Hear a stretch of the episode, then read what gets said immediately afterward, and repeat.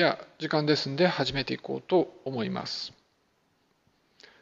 そうですね。2020年2021年っていうのはもう本当全ての中心が新型コロナだったって感じですよね。そういうわけだからちょっとコロナの話もしていかないとと思ってるわけです。ただこれってみんなが結構対立する話だし感情の熱量がなんかみんな大きい話なのでそんなにあ話したくないなっていうのはあります。でも重要なことで、まあ、特にワクチンのことなんか重要なんであのそのワクチンの話もまあいずれしたいと思います。でもでも今回はあのオリンピックについて話したいと思います。これ今あの開催の方向に向かってる感じなんですけど、まあ、始まる前にちょっと話しておきたいなと思っていることがあります。そのまあ、開催に向かっているのは政府がこうリスクとベネフィットを天秤にかけて、まあ、やる価値があるなと判断しているということなんだと思います。でその他の各国の政府もあと WHO もこれやめろとまでは言ってないんでそんなにめちゃくちゃリスクが大きいものではないだろうっていうのが、まあ、一つの印象です。ただですねそれを踏まえてもバカバカしいんでやめてしまった方がいいんじゃないと僕は思ってます。というのもですね誘致してた段階から結構大反対で、まあ、石原都知事の時代からやってましたよね僕あれ見て何をやってるんだと思ってたわけです。あとこの今回のが決定する段階のなんか滝川クリステルさんのあのおもてなしっていうスピーチとかあと決定した瞬間なんかみんなすごい大騒ぎしてましたよね。それなんかもこう見ながら結構苦々しく思っていました。なんでそういうふうに思うかっていうとこうコストに比べてメリットが小さすぎて国の税金を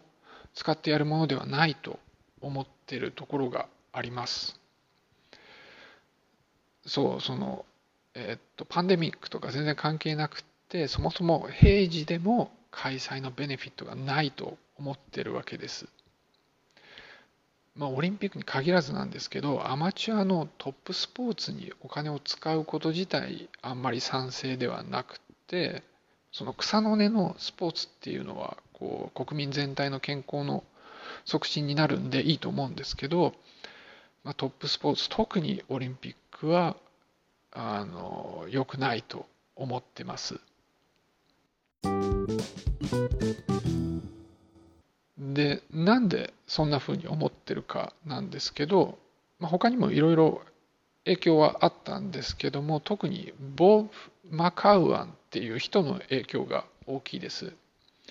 この人カナダのスポーツ界の重鎮で、えーと、ファン590っていうラジオ局で、まあ、番組を持ってる人なんですね。でスポーツ界のあらゆる分野にいろいろ意見を持っていてえー、その個別の競技に特に詳しいわけではなくて僕野球割と詳しいんでその野球に関して彼の意見を聞くとやっぱちょっと古いなって感じがまあするんですけどその幅広くカバーしてて、まあ、特にスポーツビジネスビジネススポーツビジネスに関してはまあよく分かってるっていう感じの人です。で、えっと、あのベン・ジョンソンのドーピングの件があった時代にもうすでに大物でスポーツメディアのトップだったんでもうかなり長い間、まあ、重鎮であったわけです。で15年前ぐらいだったと思うんですけど、えっと、彼のやってるラジオ番組「プライムタイムスポーツ」っていうのがポッドキャストとして公開されてそれよりもちょっと前からオンラインで聞けるようになってたんですね。だからこう世界的に、えー、と視聴者がいて、まあ、非常に高い評価を得ているという感じの人です。でも結構年で2019年にそのラジオ番組ラジオ局からクビになりましたでもう引退するのかなと、まあ、みんな思ってたんですけど2020年に独自のポッドキャストを始めています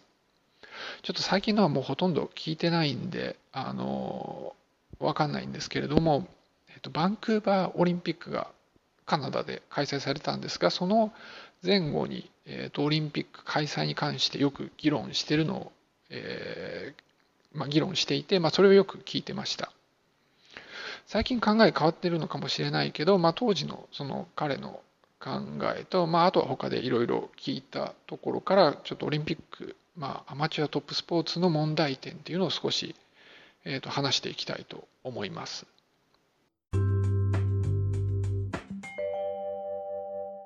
まず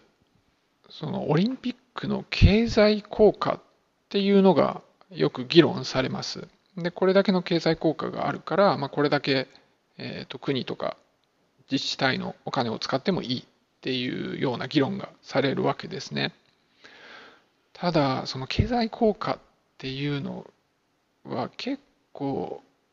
嘘が多いという感じです。もちろんちゃんと計算してあるはずなんですけれどもそれでもこう恣意的なところがかなりあるというのが問題です。でそういう計算って大体どういうふうにやってるかっていうとこのオリンピックでどれだけ人が訪れてでどれだけ人がお金を使うかそのオリンピックのためだけに動いてる人だけじゃなくてそれ以外ただ家にいるような人でもオリンピックの結果どれだけお金を使うかっていうのを計算するわけですね。でそれで、まあ、どれだけの経済効果があるっていうようなことを出すわけです。それから開催開催されることによってその都市や国の認知度がどれだけ上がってでそれがどれだけこう経済の発展につながるかっていうようなことを算出してきてるわけです。ただその問題点の大きいところはそのマイナスの効果っていうのが全く勘定されてないというところなんですね。で当然オリンピックでそのために人がま訪れるわけなんですけれどもそうするともともとその都市に観光しようと思ってた人って来なくなるんです。あのロンドンでオリンピックありましたよねその時なんか顕著だったんですけどもロンドンオリンピックで人は訪れたんだけど普段からロンドンに観光しに来る人っていうのはたくさんいてそういう人っていうのが全くその期間来なかったわけです。だから本来はその効果っていうのはその差し引きで考えなきゃいけないんだけどその来た来た分マイナスになるのはもう無視して、えー、とプラスになった分だけを、えー、計算するんで、まあ、すごい誇張された値になってるっていうのがあります。それからその実際に訪れる人だけじゃなくてその他でこうお金を使う分に関しても、まあ、オリンピック関係で消費した分だけ他で人はお金使わなくなっちゃうわけですね。例えばこういいテレビで見たいから新しいテレビに買い替えるそれがまあ経済効果として計上されるわけなんですけれどもそういうふうにお金使っちゃうと大体みんなどっか他のところで我慢するわけですよ。冷蔵庫の買い替えを遅らせるかもしれないわけです。でもそういうのって計算に入ってないから、まあ、本当の効果っていうのよりも、まあ、かなり極端になった値になってるっていうわけですね。大体みんなこうみんなというか個々人が使える金額っていうのは変わらないからその何かイベントがあったからって実際使うトータルで使う量がそんなに変わるわけじゃないということなんです。それから、えっと、このオリンピックで都市の知名度が上がるんでその効果っていうのが計算されるわけですね。でもそこで問題になるのは東京なんてもともとこう知名度が高い町ですからそんなに知名度も増えようがないっていうところがあります。例えば北京でオリンピックありましたよね。それってそれなりの経済効果があったと思うんですね。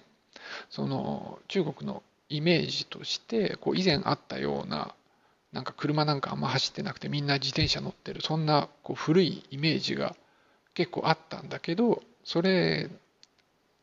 がこうオリンピックが実際に開催されて人がたくさん訪れてぐっと発展したこう中国の新しいイメージが発信されたっていうようなことはあったんじゃないかと思います。それから前の東京オリンピック1964年のやつだったらこう戦後から、えーと、新しく新たに発展しつつある日本の姿が、まあ、世界に伝わったっていうのはあったと思うんです。ただ今はもうほとんどそういう効果はないんじゃないかと考えられる。でもそれがある前提で結構計算されてるっていうのがあります。それからですね、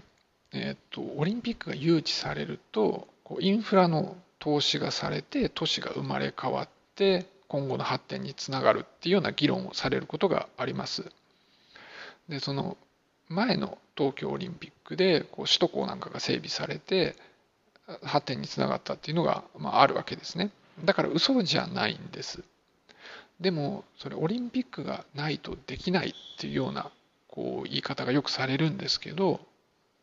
そうじゃないんですよねこういう投資って別にただやればいいわけです特にイベントとか関係なくそういう投資をすればそれだけの経済効果があるわけなんでそのオリンピックと絡めないといけないような話ではないというとこです。であともう一つはこれは経済効果じゃないんだけどスポーツが感動を与えるっていうのが、まあ、オリンピックの利点として言われるわけですよね。ね僕自身そうですね結構スポーツで感動する方です。でも税金を使ってまでやるのは間違ってるし効率が悪すぎると思ってます。まずですね、その国内のオリンピックでも、外国でオリンピ外国で行われるオリンピックでも、ほとんどの人はどっちみちテレビで見るんで、同じだっていうところがあるわけですね。で、そうですね。で、そのオリンピックっていうのがなくても、たくさんのプロスポーツがあって、感動しようと思えばいくらでもできるわけです。でどうしてもこう日本人が外国人と戦うのがいいっていうんであればその例えばメジャーリーグとか見てればいいわけです。大谷が今そのなんていうんですか本当ベーブ・ルース以来っていうとんでもないことをやって大活躍してるわけですよね。それ見て感動するのがいいと思うわけです。それから最近、えー、っとすいません名前忘れちゃいましたけど女子ゴルフで、えーと、主要な大会で優勝してましたよね。そういうのを見て感動すると。で、そういうスポーツってもう結構たくさんあって、普通に時間の許される範囲で見られる分よりも多いようなスポーツが世の中にあるわけです。だから感動する材料としてはもう十分すでにあるんで、プロで、プロスポーツで十分あるんで、わざわざオリンピックがある必要ないと思うわけです。で、プロスポーツは嫌だっていう人も多分いると思うんですね。だったら全然こう近所の小学校のサッカーチームとか見ててもいいわけですよね。なんかこうオリンピックみたいなトップのアマチュアスポーツで感動しないといけない理由ってどう考えてもないと思うわけです。だからそこへこう経済的な支援をするっていうのも理にかなってないなと思います。まあそもそもですね、こうスポーツで感動して何になるっていう問題もあるわけですね。まあ、それで感動して仕事とか社会への発展にこうなんかやる気が出てくるみたいなのがみたいなのがあればいいわけだけどでもそういうふうにこうやる気が感じるような時っていうのもまあそういう機会って結構溢れてるといえば溢れてるわけですよ。で僕自身さっき言ったようにあのスポーツ見るのが好きだし感動もするんだけど政府がわざわざそれをやるようなことではないと思っていてそのこう他人が何かをするのを見て感動するとかそういうんじゃなくてやっぱり国っていうのは自分が何かをする人っていうのを支援していかなきゃいけないと思うわけです。じゃなきゃあんまり、まあ、意味ないなというわけですね。でその感動して楽しいとか見て楽しいっていうのは娯楽であって娯楽としてのスポーツはプロスポーツで十分だろうっていうところです。でプロスポーツっていうのはこう税金とかまあ、まあ一部補助されてるところありますけど基本税金っていうのは抜きでそのコストっていうのはこう見たい人がお金を払ってやってるというわけなんです。だからそれで十分だっていうまあ、考えなわけですね。で、まあ、時々メディアでこうアマチュアのトップアスリートへ経済的な支援が少ないことが問題視するようなことがまあ話されますよね。でもそれってまあ当然といえば当然でこう自給自自給自足できないのであれば、まあ、趣味とせざるを得ないっていう面があって、まあ、しょうがないと思うわけです。そうですね一応付け加えておくとこう草の根のスポーツっていうのは全然別だと思ってます。こう国民がみんながこうなんかスポーツするっていうのは多分健康増進の意味でとっても重要なんでそれを政府が支援するっていうのは重要なことだと思ってます。でこうトップアスリートを支援するとこっち側にこうこっち側を圧迫しちゃうんで、まあ、なおのこと良くないと思ってるわけです。じゃあですねじゃあオリンピックなんか開いて誰が得をするかですねそのマカウアンが言うには、まあ、政治家はこういうのにこういうのやりたいっていうことみたいです。政治家としてはそれが実績になるしそのために予算がつきますからそれをこう振る相手建設業とか観光業それからメディアに対してこうより強い影響力を持てるっていうところがあるわけです。でお金を振られる側ですねその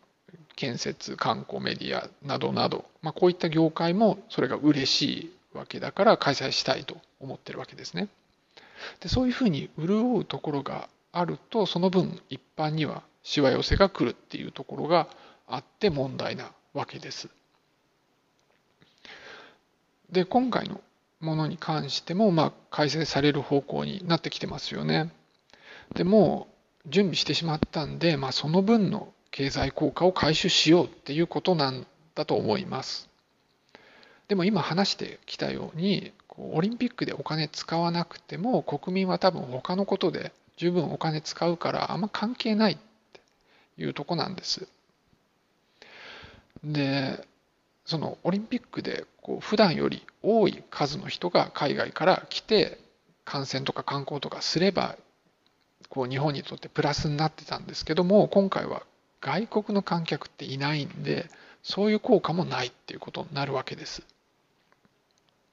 一応ですね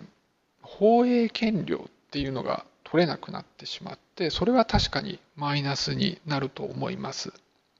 ただそのお金って大半は IOC に行くわけでこう日本の政府日本国民の懐にはほとんど関係ない話になるわけです。だからトータルとして考えると経済的にはあんまりメリットがないということになるわけですね。でそうですねテレビでこう日本の選手が金メダルを取ったとかがまあ報道されてどんどん報道されるわけですよねこれから。で地元で開催ですから有利な点が多くって多分いつもよりもメダル多いでしょうでそれがこう嬉しいそれが感動するっていうのがあるんだろうけどその普段の外国で開催している分と比べて今回どれだけ多いかその差分だけが今回やるメリットっていうことになっちゃうわけですよねだからそれがこう投入された金額に見合うかま、なんかそういうことを考えるのは重要だなと思うところです。まあ、今日はこの辺で終わりにしたいと思います。